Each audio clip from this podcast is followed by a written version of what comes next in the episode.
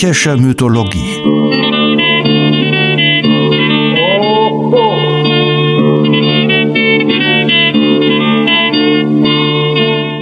Helgas nützlicher Podcast.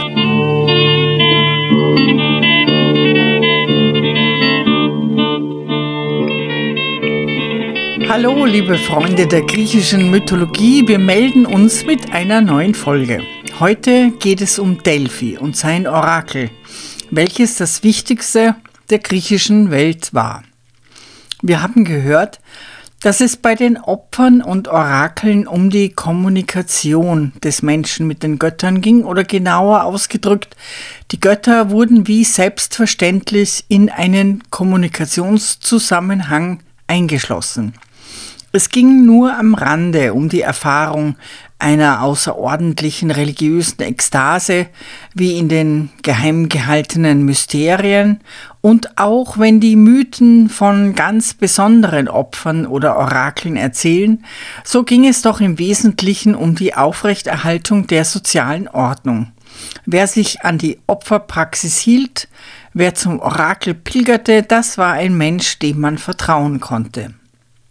Besonders die Orakel waren aber daran beteiligt, soziale Entwicklungen in einem progressiven Sinne zu befördern, das Rechtsempfinden zu differenzieren und den sozialen Frieden zu bewahren.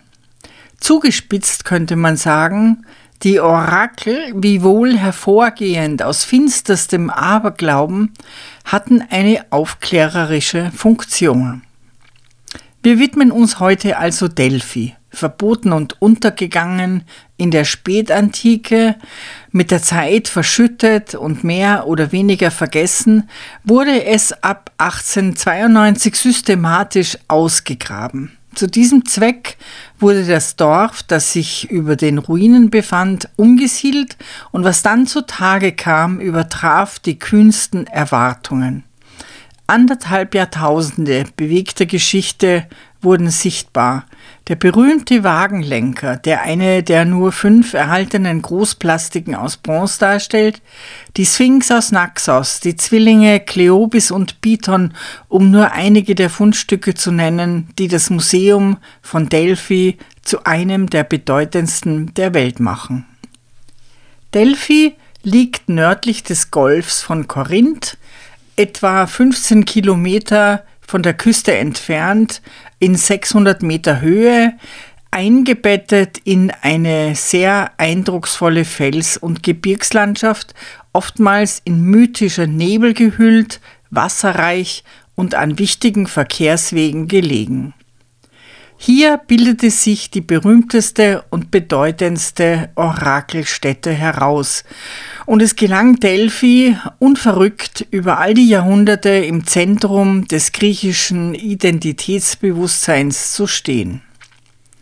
Unter dem ältesten Tempel des Areals fand man über 200 Tonfiguren einer weiblichen Gottheit, die hier bereits im zweiten Jahrtausend vor Christus verehrt wurde. Der strahlende Apoll, der berühmte und mächtige Orakelgott, war also offensichtlich nicht immer der Herr von Delphi.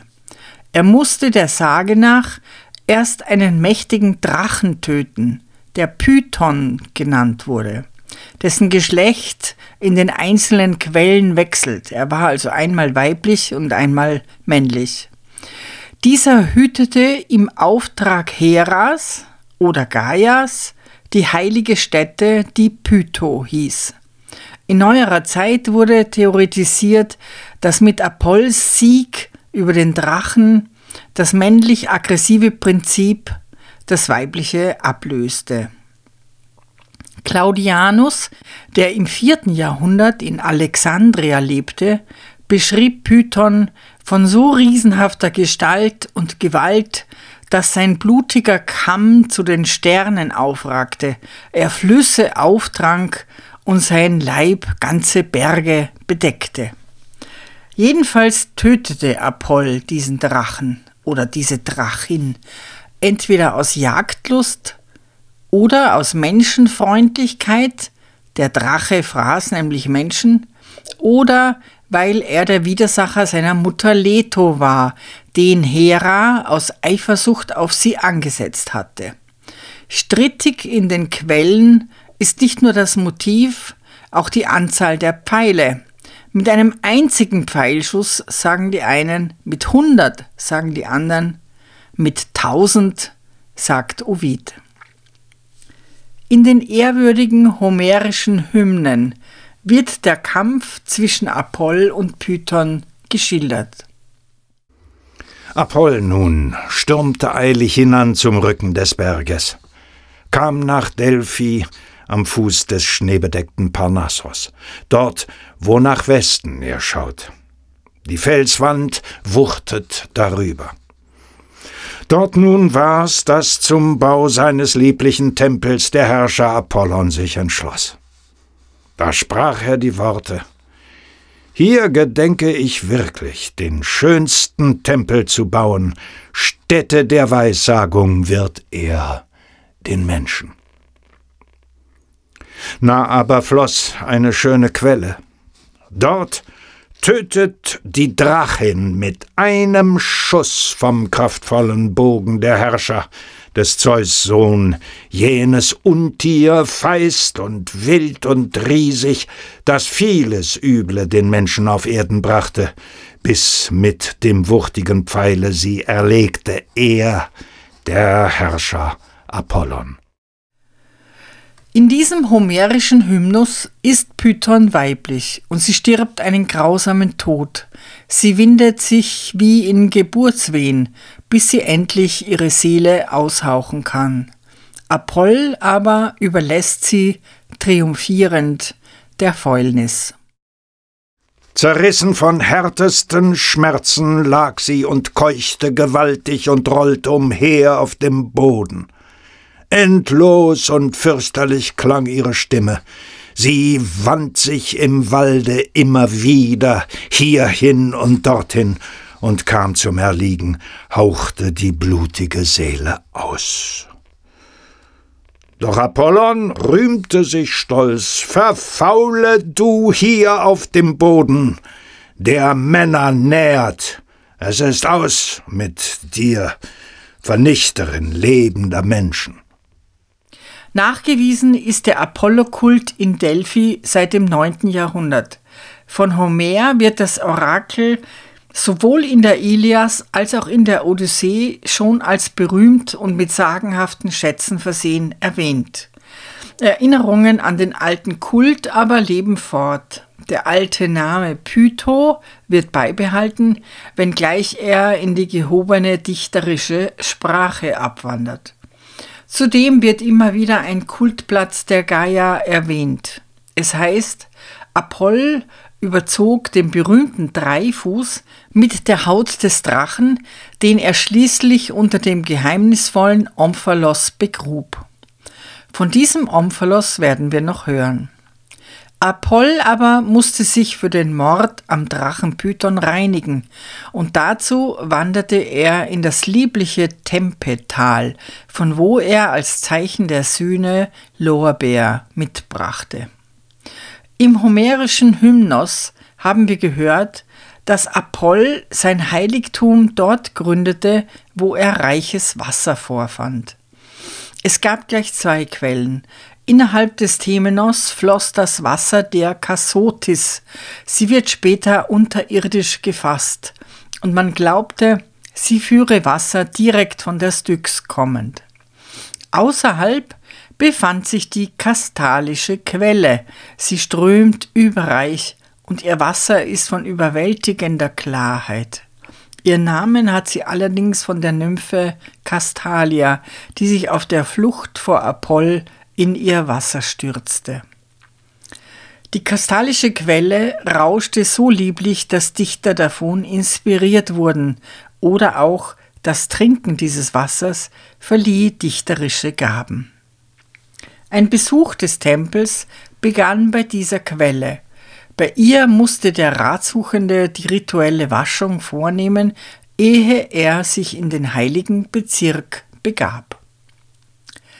Man betrat das Temenos, also den heiligen Bezirk, nicht durch ein imposantes Tor, sondern durch eine einfache Öffnung in der Mauer. Diese wurde im 6. Jahrhundert errichtet. Man befand sich nun auf der Heiligen Straße, die mit unregelmäßigen Nebenwegen und Abzweigungen zum imposanten Apollon-Tempel führte. Die Lage in der Berglandschaft bewirkte eine etwas gewürfelt wirkende Anordnung. Mächtige Terrassenanlagen mussten das Gebiet abstützen. Zunächst passierte man aufgestellte Statuen, sonstige Weihegeschenke und dann die berühmten Schatzhäuser. Die kostbaren Weihegaben hatten sich in Delphi derart angehäuft, dass man sich nicht mehr damit begnügte, im Freien Statuen aufzustellen, sondern die Stadtgemeinden gingen dazu über, unter Verwendung von kostbarem Material und reichem Schmuck Häuschen zu bauen, in denen die ideellen und materiellen Werte sicher verwahrt werden konnten. Hinter Gittern konnte man sie dennoch bewundern. So ein Schatzhaus nannte sich Thesauros. 32 Schatzhäuser konnte man anhand der archäologischen Funde identifizieren. Offensichtlich entstanden diese Schatzhäuser in Konkurrenz der Städte zueinander und reagierten baulich aufeinander. Sie gehen meist auf das 6. Jahrhundert zurück, manche wurden im 5. Jahrhundert gebaut, das thebanische Schatzhaus wurde spät errichtet und hier hat man auch eine Jahreszahl 346. Auf der Heiligen Straße fiel zunächst das Schatzhaus der Bürger von Sikion ins Auge. Es wurde 510 errichtet und in seinen Fundamenten fand man verbaute Teile älterer Sakralbauten. Die Athener errichteten ihren Thesaurus entweder 508 vor Christus anlässlich der Neuausrichtung durch die Reformen des Kleistenes oder aus Anlass des Sieges beim Marathon 490. Das ist umstritten.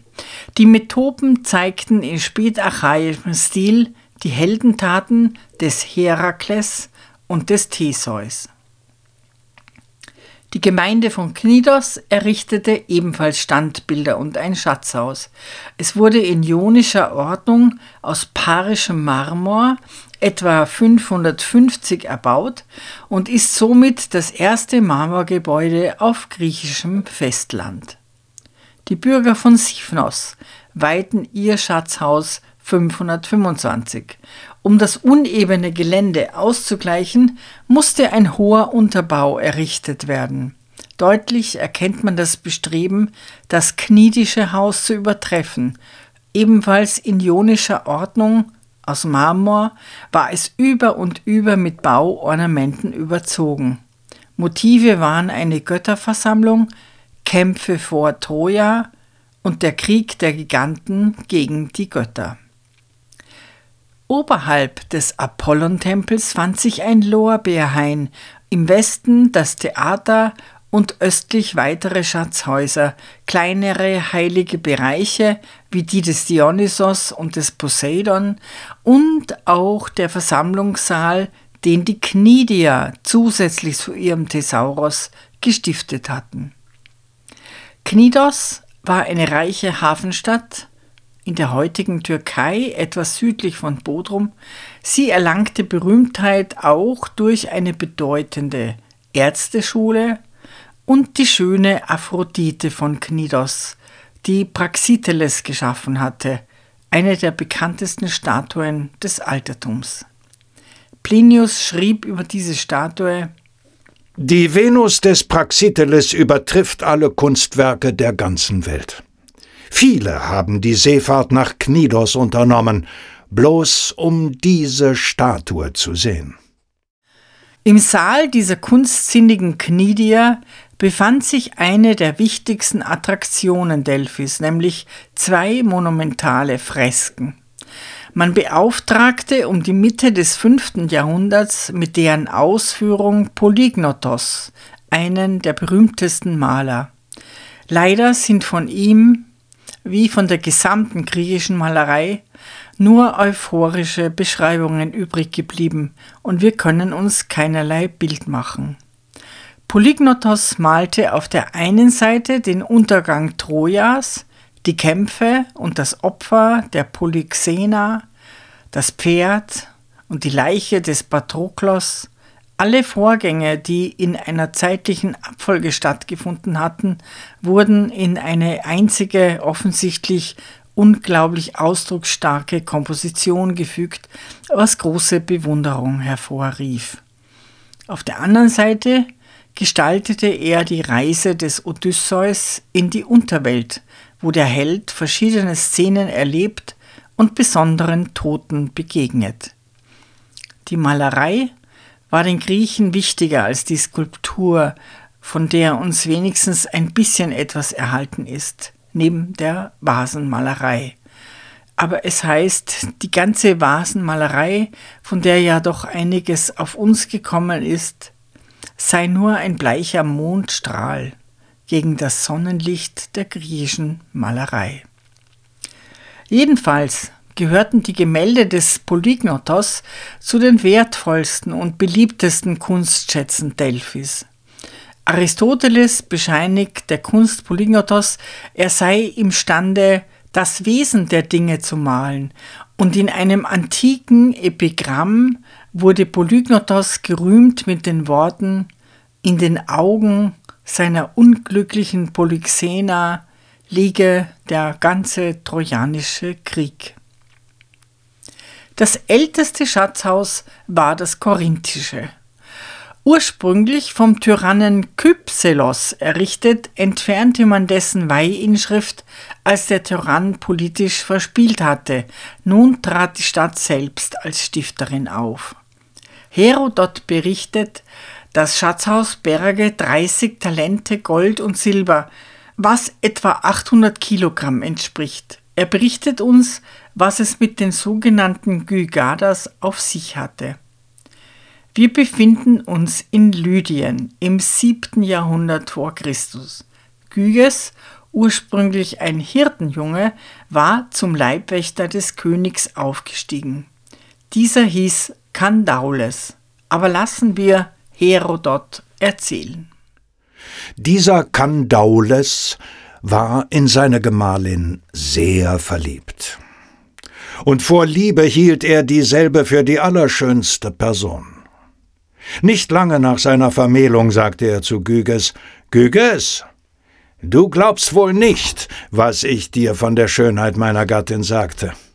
Denn die Ohren sind ungläubiger als die Augen. Mach halt doch, dass du sie nackend zu sehen bekommst. Gyges aber sagte, Herr, was ist das für eine tolle Rede, dass du mir befiehlst, meine Königin nackend zu sehen? Ein jeder sehe auf das Seinige. Ich glaube gewiss, dass sie das schönste Weib ist und bitte dich, nichts Unrechtmäßiges von mir zu verlangen. Der König aber antwortete, Gyges, sei unbesorgt und fürchte dich nicht vor mir, als wenn ich dich nur auf die Probe stellen wollte auch nicht vor meiner Gemahlin, dass sie dir einiges Leid zufüge. Ich will dich in dem Zimmer, in welchem wir schlafen, hinter die aufgemachte Tür stellen. Wenn ich drinnen bin, so wird auch meine Gemahlin in das Schlafzimmer kommen. Neben dem Eingange ist ein Stuhl. Auf diesen wird sie die Kleider, welche sie auszieht, eins nach dem anderen legen und sich ganz ruhig von dir beschauen lassen. Wenn sie aber von dem Stuhle nach dem Bette geht und du hinter ihrem Rücken bist, so nimm dich ja wohl in Acht, dass sie dich durch die Tür nicht weggehen sieht. Nun wusste Gyges keine Ausflucht mehr. Kandaules führte den Gyges, als die Schlafzeit herbeikam, in das Zimmer. Gleich darauf trat die Gemahlin auch hinein, welche denn Gyges, als sie sich ausgekleidet hatte, beschaute. Als sie ihm aber den Rücken zukehrte, schlich er sich hinaus. Allein sie sah ihn. Als sie nun merkte, was ihr Mann getan habe, erhob sie doch aus Schamhaftigkeit kein Geschrei und ließ nichts merken, weil sie entschlossen war, sich an ihrem Gemahl zu rächen. Sobald es aber Tag geworden war, ließ sie den Gyges zu sich rufen und sagte zu ihm, Nun gebe ich dir, Gyges, die Freiheit, unter zwei Wegen, die dir offen stehen, einen zu erwählen. Entweder nimm dem Kandaules das Leben und mich und das lydische Reich in Besitz, oder du musst selbst alsobald sterben. Entweder der muss aus dem Wege geräumt werden, der dergleichen gewollt hat, oder du, der du mich nackend gesehen hast. Gyges stand erst eine Zeit lang in Verwunderung über diese Worte. Darauf bat er sie, fußfällig, ihn nicht zu nötigen, eine solche Wahl zu treffen. Allein er richtete nichts damit aus und erwählte also, seine eigene Erhaltung. Die bemerkenswert selbstbewusste und durchsetzungsstarke Königin geht ruhig mit ihrem Gemahl schlafen, aber nicht ohne einen scharfen Dolch bereitgelegt zu haben. Mit diesem ersticht Gyges seinen König Kandaules. Und nun kommt die Autorität Delphis ins Spiel. Er erlangte also das Reich. Doch den Lydiern tat der Tod des Kandaules sehr wehe, und sie ergriffen die Waffen. Doch schließlich wurden sie einig, das Orakel in Delphi zu befragen. Das Orakel aber tat für Giges den Ausspruch, und also wurde ihm das Reich überlassen. Deshalb hat dieser nicht wenige Geschenke nach Delphi gesandt. Die meisten silbernen Geschenke daselbst rühren von ihm her. Außerdem Silber schenkte er auch unsäglich viel Gold. Die heute noch gut sichtbaren Reste des zentralen Apollon-Tempels gehen auf das Ende des 6. Jahrhunderts zurück. Das heißt, eigentlich geht er noch viel weiter zurück, denn er hatte in mythische Zeiten hineinreichende Vorgänger. Der Legende nach bestand der erste Tempel aus Lorbeerreisern, die Apollo selbst hergebracht hatte. Der zweite Tempel bestand aus Wachs und Federn, und bei der Errichtung wirkten Vögel und Bienen mit. Den nächsten Tempel hingegen erbaute ein Gott, kein geringerer als Hephaistos, legte Hand an, und der Tempel bestand aus Eitelbronze und purem Gold. Der vierte Tempel war dann schon historisch. Als Baumeister werden Trophonius und Agamides genannt und das Material ist Marmor von Poros. Durch Brand um 550 und Felsrutsch im Jahr 373 waren Neuerrichtungen nötig und ganz Griechenland, auch fremde Völker wie die Ägypter, spendeten Beiträge dass der Tempel in neuer Pracht erstehen konnte. Der Bau, dessen Reste wir heute bewundern, war nicht nur in den Maßen eines Apoll würdig. Rund 60 mal 24 Meter, man verbaute 6 mal 15 Säulen mit einer Höhe von sagenhaften 11 Metern und einem Durchmesser von bald 2 Metern an der Basis. Vor dem Betreten des Tempels musste die Orakelgebühr bezahlt werden, über deren Höhe sind wir durch Inschriften unterrichtet, die war gestaffelt nach Herkunft, Privilegien und Zahl der Ratsuchenden. Privatleute zahlten weniger als eine Gemeinde. Das Bohnenorakel, also ein einfaches Orakel, an das man nur Fragen stellen konnte, die mit Ja oder Nein zu beantworten waren, war offensichtlich gleich teuer wie ein Spruch der Pythia. Nun war auf dem Altar außerhalb des Tempels ein Tieropfer darzubringen. Die Schlachtung nahmen niedere Kultdiener vor. Um die Schuld der Tötung zu mildern, holte man die Zustimmung des Tieres ein. Man übergoss es mit kaltem Wasser und wenn es zitterte, dann deutete man das als Einverständnis. Das Tier wurde nun getötet und zerteilt. Das Fell gehörte den Priestern, man konnte es ihnen aber auch abkaufen. Der Preis hierfür war ebenfalls inschriftlich ersichtlich. Für den späteren Verzehr stellten die Delpher einen Speiseraum, Holz zum Braten oder Kochen sowie Salz und Essig zur Verfügung. Der Klient wurde nach dem Tieropfer in den Tempel geführt. Für Privilegierte übernahmen das Delpher Bürger. In der Vorhalle des Apollon-Tempels befanden sich viele Weih- und Dankgeschenke, teils von unschätzbarem Wert. Die Eingangstüre zum Innersten des Tempels war aus Holz und mit elfenbeinernen Schnitzereien geschmückt. Links und rechts standen zwei Hermen mit Ratschlägen der sogenannten sieben Weisen. Die sieben Weisen waren zumeist Staatsmänner aus dem siebten und sechsten Jahrhundert, die hohes Ansehen genossen. Allerdings wechselten mit der Zeit in den Listen einige Namen, und auch bei den Sprüchen, die zu lesen waren, herrschte keine Einigkeit. Auf jeden Fall wurde sich oft darauf berufen, vor allem öffentliche Redner führten die delphischen Maximen gerne im Munde. Zu diesen häufig zitierten Weisheiten gehörten folgende. Alles ist Übung. Die meisten sind schlecht.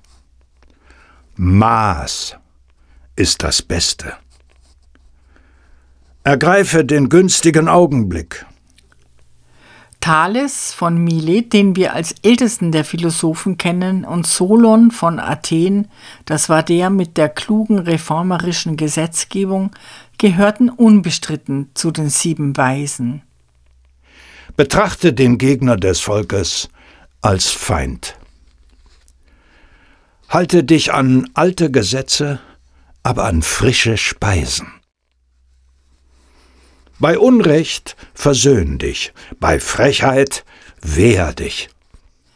Der berühmteste Spruch aber war Erkenne dich selbst. Dies wurde als Forderung von Apoll selbst an den Menschen interpretiert.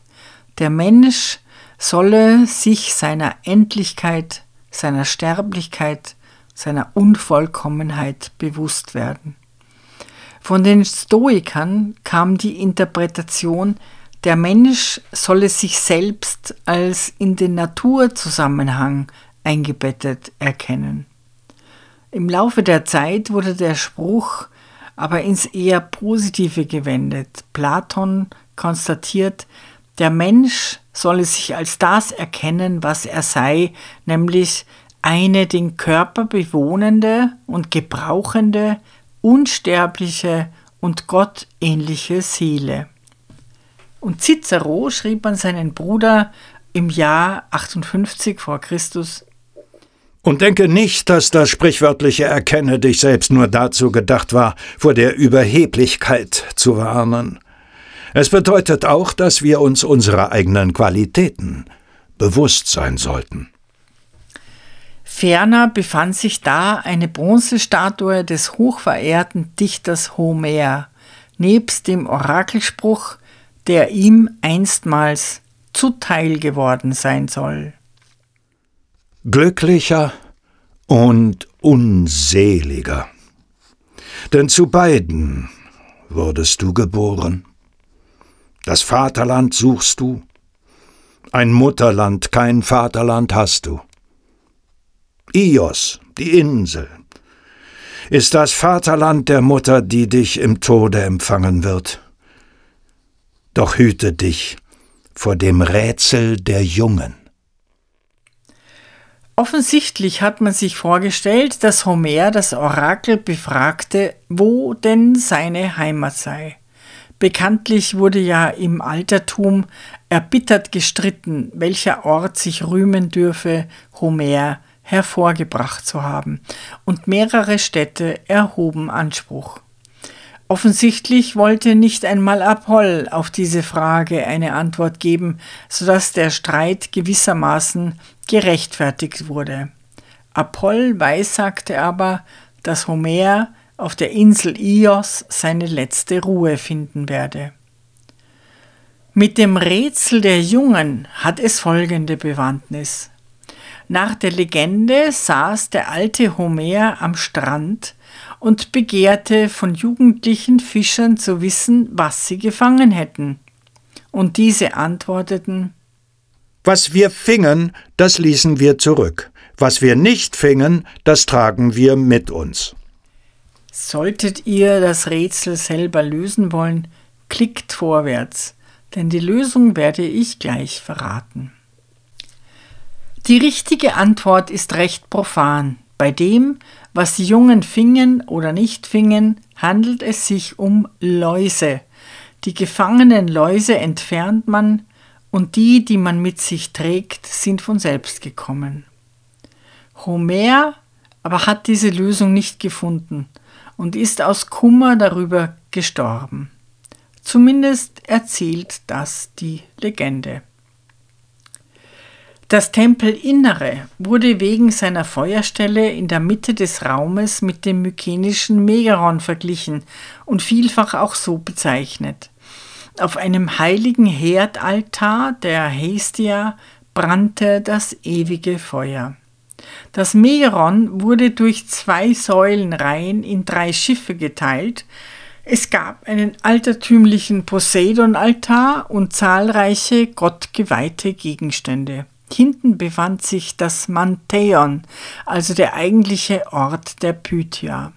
Hier befanden sich eine goldene Apollonstatue, das Grab des Dionysos und ein heiliger Lorbeerbaum.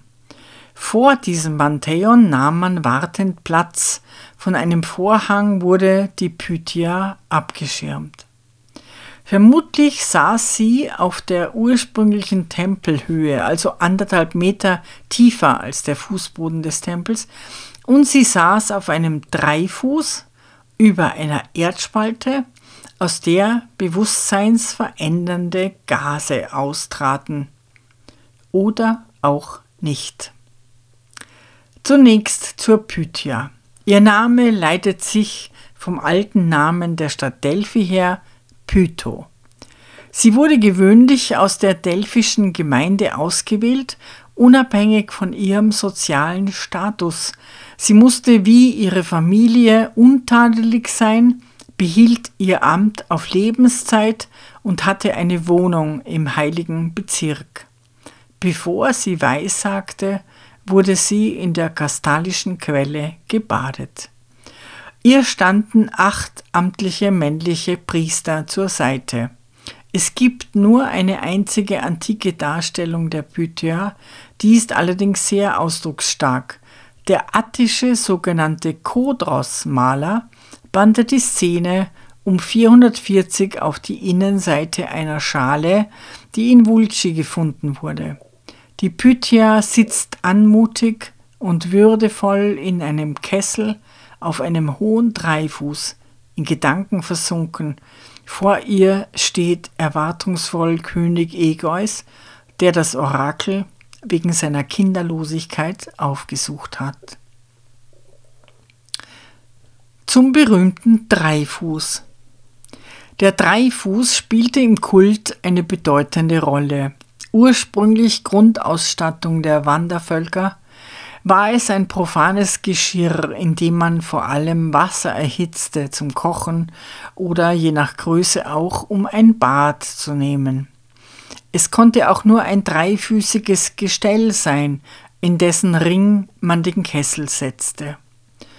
Es entwickelte sich zum Symbol eines wohlbestellten Haushalts, zu einem prestigeträchtigen Objekt als Geschenk oder Weihegabe oder Siegespreis geeignet. Es mochte in der frühen Zeit wohl auch einen hohen Stellenwert als Kriegsbeute gehabt haben, als Zeichen des Sieges über eine andere Gemeinschaft, wenn man den Dreifuß erbeuten konnte. Je nach Größe beinhaltete der Dreifuß oft einen beachtlichen Materialwert. In der Odyssee fordert der Phäakenkönig seine Stammesgenossen auf, jeder solle Odysseus noch ein groß dreifüßig Geschirr und ein Becken verehren. In Olympia wurden aus der frühen Zeit hunderte von Dreifüßen ausgegraben, zum Teil über drei Meter hoch. Diese wurden schon als Votivgaben konzipiert. Auf der anderen Seite gab es arme Leute Opfer Dreifüße, kleine Scheiben aus Blech mit kleinen umgebogenen Plättchen an den Seiten. In der klassischen Zeit verlor der Dreifuß dann an Bedeutung. Man behielt ihn aber als altehrwürdigen Kultgegenstand bei und die berühmte Erdspalte. Wir haben in der letzten Folge gehört, dass es im Mittelmeerraum zahlreiche Orakel gab, bei denen tatsächlich gefährliche Dämpfe austraten. Diese galten dann als Tor zur Hölle und der giftige Dampf als Atem des Höllenhundes Kerberos. Spuren eines Spaltes oder gasführenden Gesteinsöffnungen wurden aber in Delphi nie gefunden.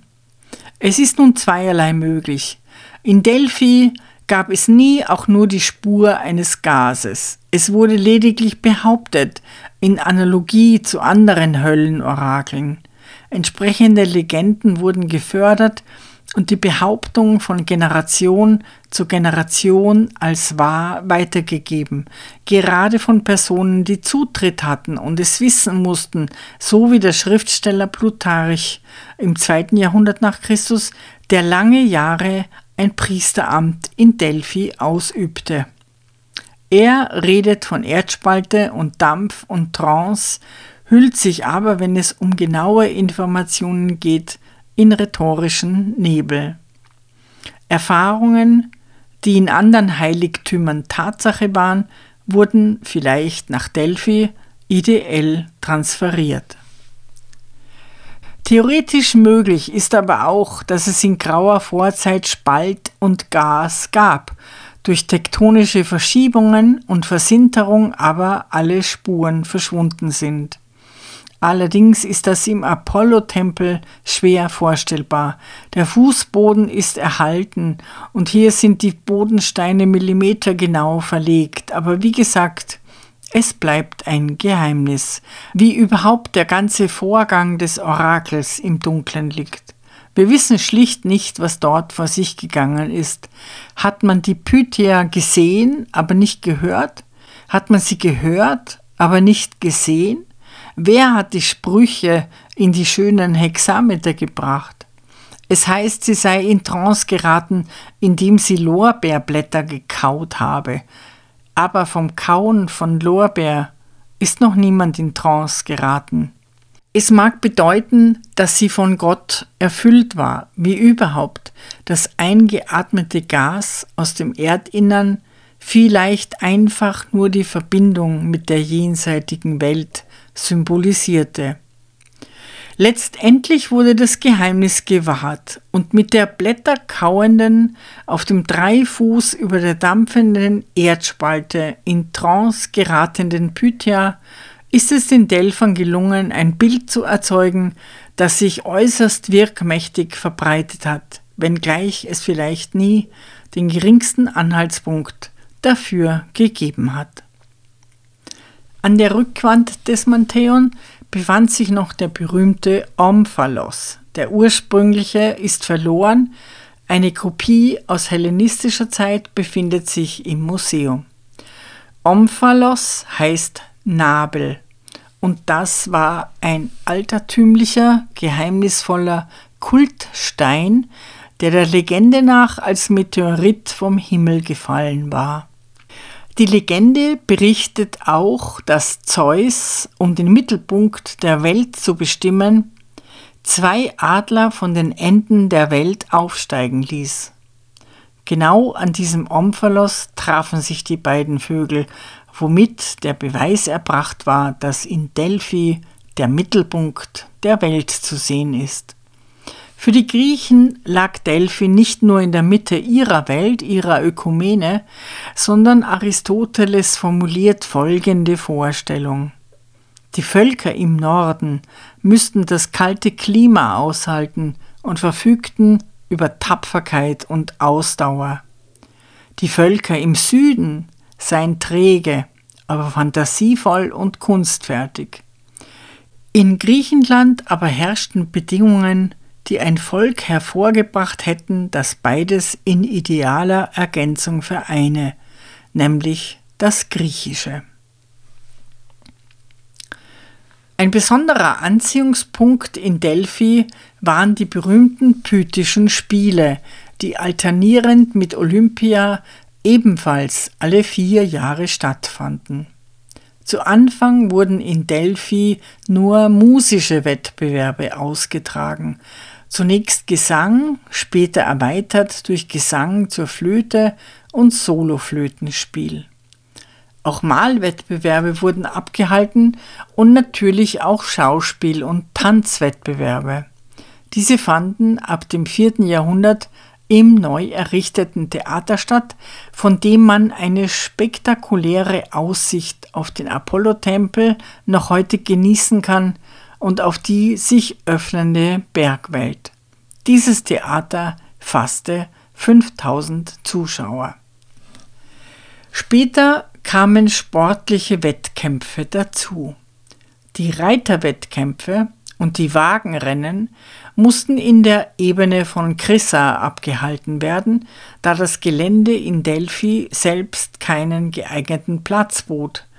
Die athletischen Wettkämpfe fanden im oberhalb gelegenen Stadion statt. Das Stadion ist das am besten erhaltene in ganz Griechenland. Es schmiegt sich an die Berghänge und war seit dem 4. Jahrhundert in Gebrauch. Es fasste 6500 Zuschauer. 20 Athleten konnten in Laufwettbewerben zugleich starten. Die steinernen Startrillen kann man heute noch bewundern. Der Legende nach gründete Apoll selbst die Spiele. Geschichtliche Aufzeichnungen gibt es seit 582 v. Chr. Sie fanden vermutlich Ende August statt, als der Hauptteil der bäuerlichen Arbeit getan war. Wie für die Olympischen Spiele auch, galt hier ein heiliger Frieden, der dem Publikum aber auch den Athleten eine gefahrlose An- und Abreise ermöglichte und die beschwerliche Reise attraktiver machte.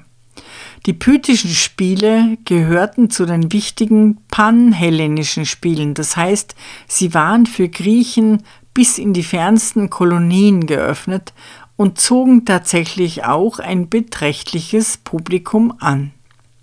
Die Zeitgenossen berichten vom ungeheuren Glanz und Pomp, den die Spiele entwickelten. Sie dauerten acht Tage, wurden eröffnet mit einer Aufführung, die den mythischen Kampf Apolls mit dem Drachen nachstellte, gefolgt von Prozession, Opfer und allgemeinem Festgelage, ehe die Wettkämpfe ausgefochten wurden. Am Ende stand die feierliche Siegerehrung. In Delphi ging es tatsächlich nur um die Ehre. Es wurde ein Kranz aus Lorbeer gereicht und der Sieger hatte das Recht, eine Statue von sich aufzustellen.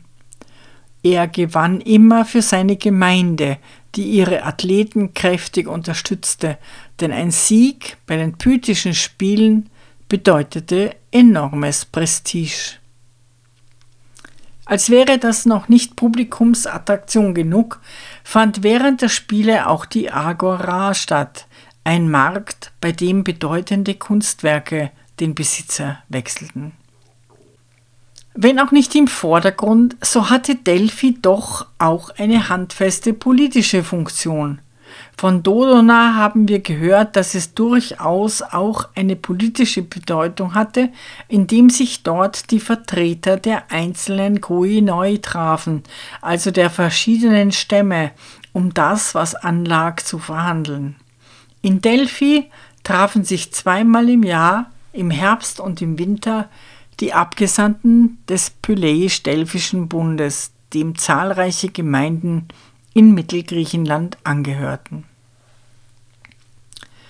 Wir haben in den beiden vorangegangenen Folgen davon gesprochen, dass die Bedeutung der Orakel nicht nur darin lag, individuelle Entscheidungen zu erleichtern, sondern die Orakel griffen in soziale Gefüge ein, indem sie organisatorische und rechtliche Angelegenheiten klärten.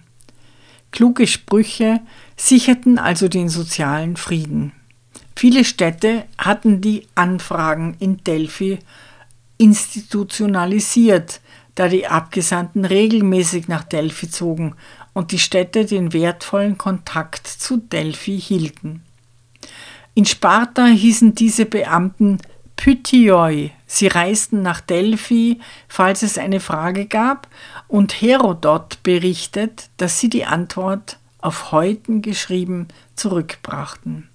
Außerdem oblag es ihnen, die Antworten zu archivieren und zu bewahren. In Athen hießen die Männer in vergleichbarer Position Pythochrestoi. Es gab aber auch die Pythaiden, die nach bestimmten Blitzzeichen regelmäßig nach Delphi zogen, und auf dem Marktplatz stand gut sichtbar ein Stein mit der Inschrift Markstein der heiligen Straße, auf der die Pythais nach Delphi zieht. Von Athen nach Delphi wanderte man etwa 30 Stunden. Alle zwei Jahre begab sich eine Gesandtschaft von Frauen nach Delphi, die sogenannten Thyiaden, die aber nicht zu Apollon wollten, sondern zu Dionysos, der Apoll in den Wintermonaten ersetzte. Da weilte Apoll bei den Hyperboreern. Diese Frauen aus hochgestellten Kreisen führten an bestimmten Punkten ihrer Route Tänze auf.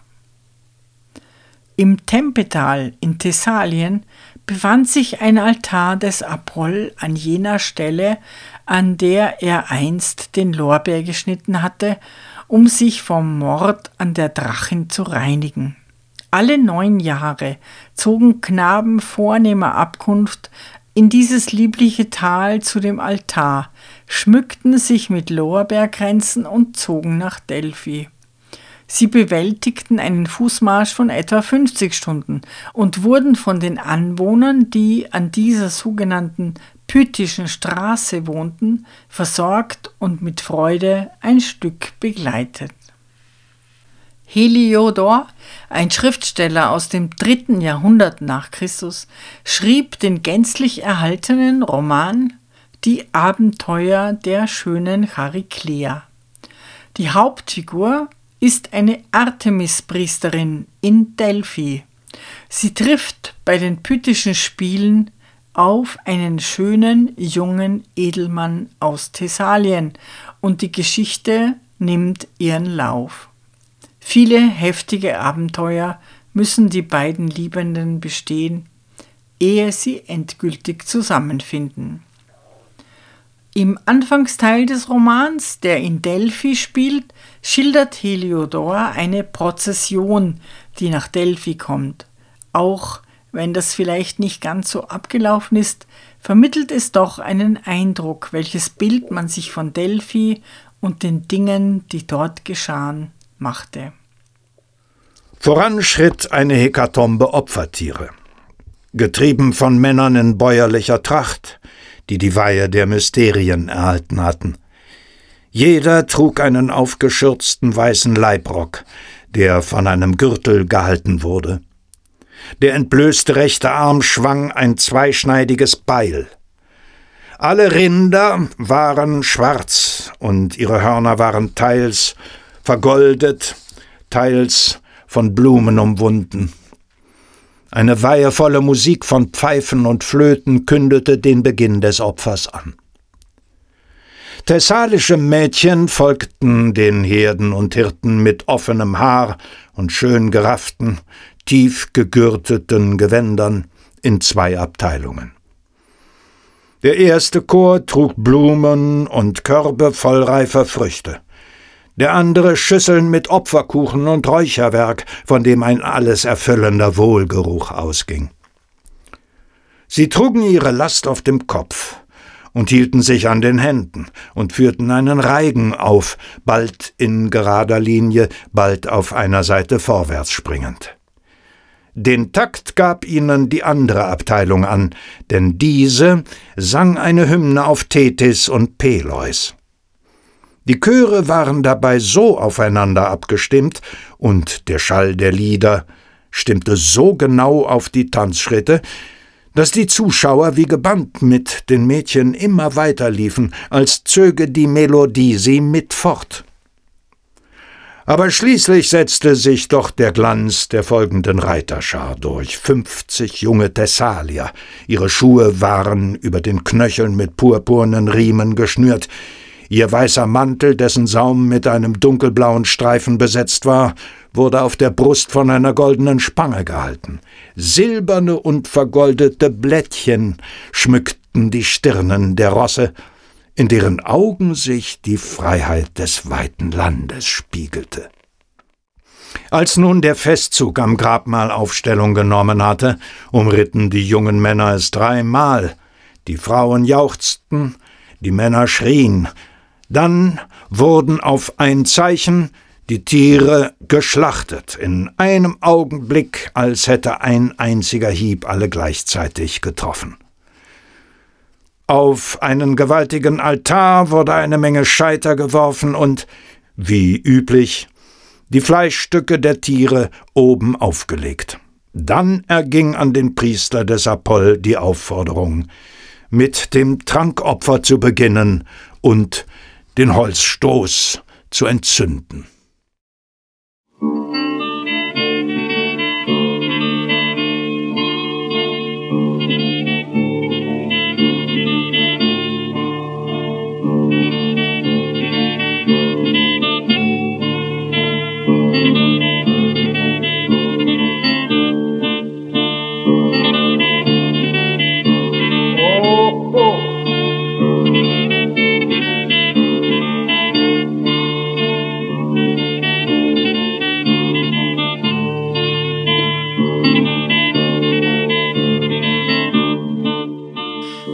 Name ist Helga Utz. Ich unterrichte in Wien an der Universität für angewandte Kunst und ich bin von Haus aus Musiktheaterdramaturgin. Meine Studien im Bereich der Mythologie und das Interesse daran rühren sicherlich von der Oper her. Jedes Mal, wenn man über einen Stoff oder eine Konstellation am Theater erforscht, stößt man auf die Antike.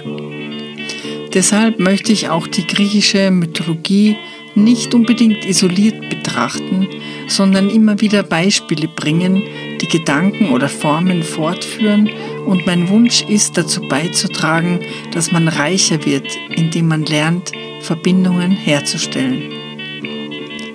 Die Musik stammt von Kostas Bezos, geboren 1905 in einem kleinen Dorf in der Nähe von Korinth einem politischen Journalisten, Cartoonisten und begnadeten Musiker.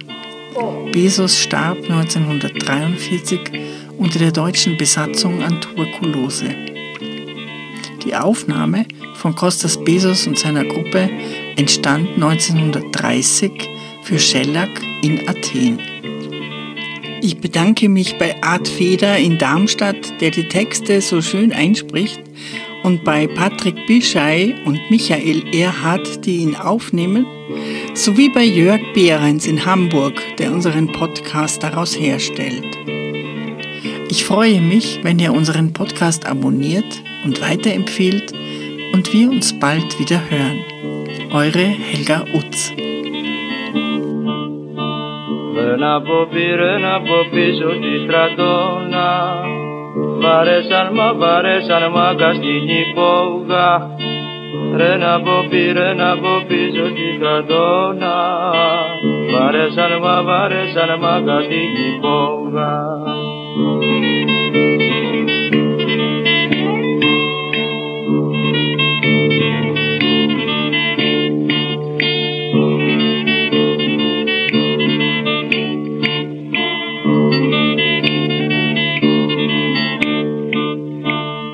Μπα μπα μπάτσος με το κουπιό. Και ρίχνει μου και ρίχνει μου σμούλα στο ρούχο. Μπελίνας μπα μπελίνας μπάτσος με το κουπιό. Και ρίχνει μου και ρίχνει μου σμούλα στο ρούχο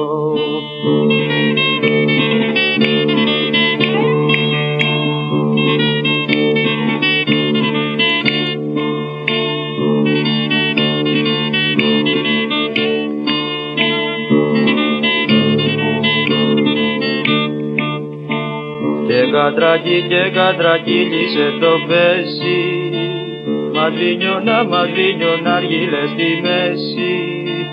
Και κατρακί και κατρακύλισε το πέσι Μαδρίνιωνα, μαδρίνιωνα αργύλε στη μέση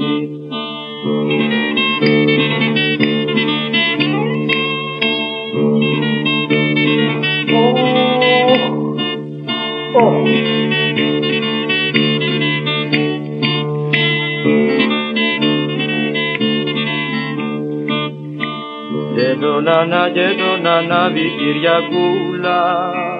Ρε που τα γύρα και τσιγαριές στη ζούλα. Και το νανά και το νανάβι Κυριακούλα.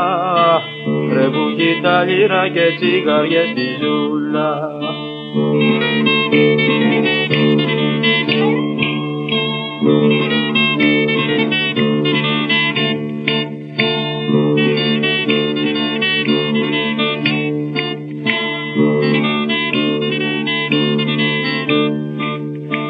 Γεια σου ρε μη, γεια σου ρε μίτσο στραβοκάνι Πούσε μας του, πούσε μας του ρε απ' το τουμάνι Γεια σου ρε μη, γεια σου ρε μίτσο στραβοκάνι Πούσε μας του ρε, πούσε μας του ρε απ' το τουμάνι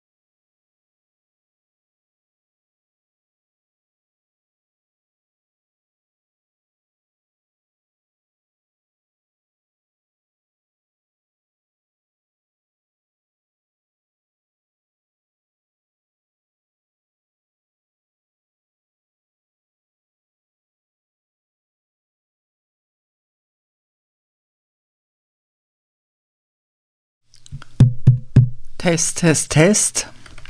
Gleich geht's los.